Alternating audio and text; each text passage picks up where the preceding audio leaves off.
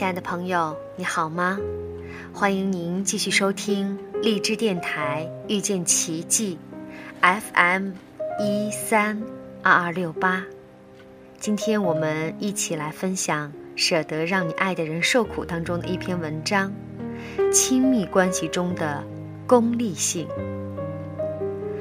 很多人认为亲密关系是多么浪漫的事情，两人初相见。天雷勾动地火，于是展开惊天动地的恋情。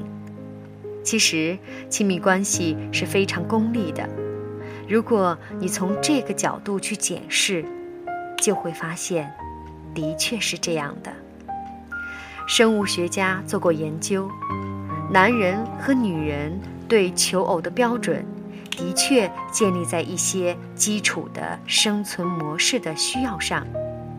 这可以追溯到原始人时代，当时的女人需要高大的男人来确保生存机会，而男人则要选择看起来很会生养的女人，好为他延续后代。而在现代，我们更常见到的是，男人因为有钱有势，可以娶到又年轻又漂亮的老婆。双方就是基于功利的基础，因互惠互利而结婚或者在一起的。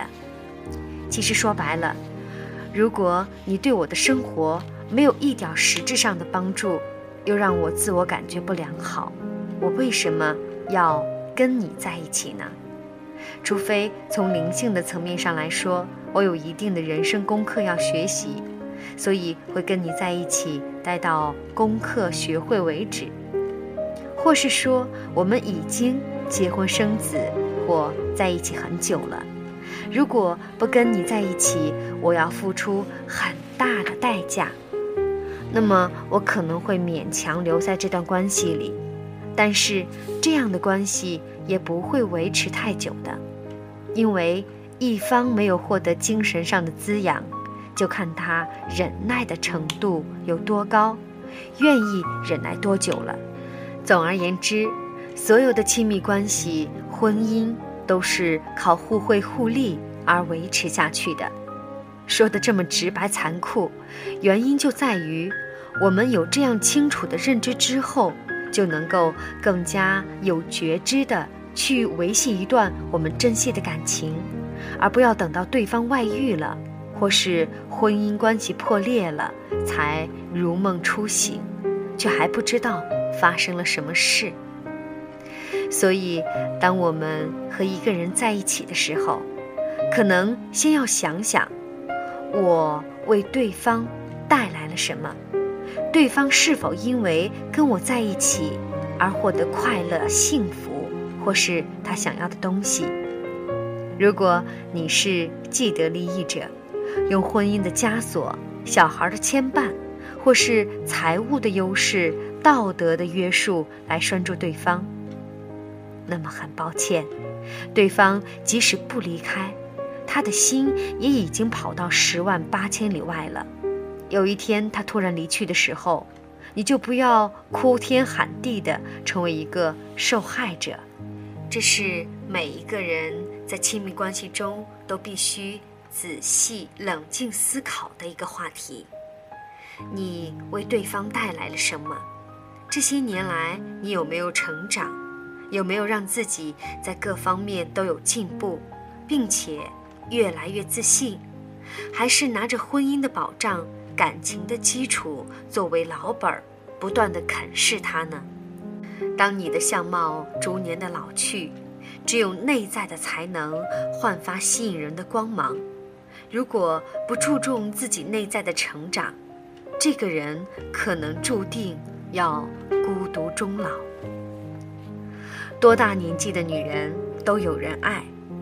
有一部电影叫做《哈诺德与莫德》，就是讲述一个二十多岁的年轻人爱上八十岁老太太的故事。这不是天方夜谭，你看了就会明白。那个年轻人完全没有生活的热情和动力，整天想的、琢磨的就是死亡，而这个老太太却充满生命力，生活过得充实、愉快、刺激又过瘾。年轻人因为和她在一起而感觉到了重生，重拾了生命的乐趣，知道什么才是真正的生活。这样的感情是可以理解的。对于一般人来说，我们每个人都在亲密关系里寻找童年时期的遗憾。如果你可以给一个人他童年时没有得到的那种爱，比如说支持、包容、理解、关怀，那么这个人是永远都不会离开你的。在我们能够做到这些之前，我们需要有一定的智慧，经由读书、灵修、内省、定静之后得到的人生智慧。才能够解读对方，了解他的需求。此外，如果你是一个不断修炼自己、向内反思的人，你也在逐渐扩大自己的内在空间，有更多的余地去包容对方，给对方他所需要的灵魂滋养。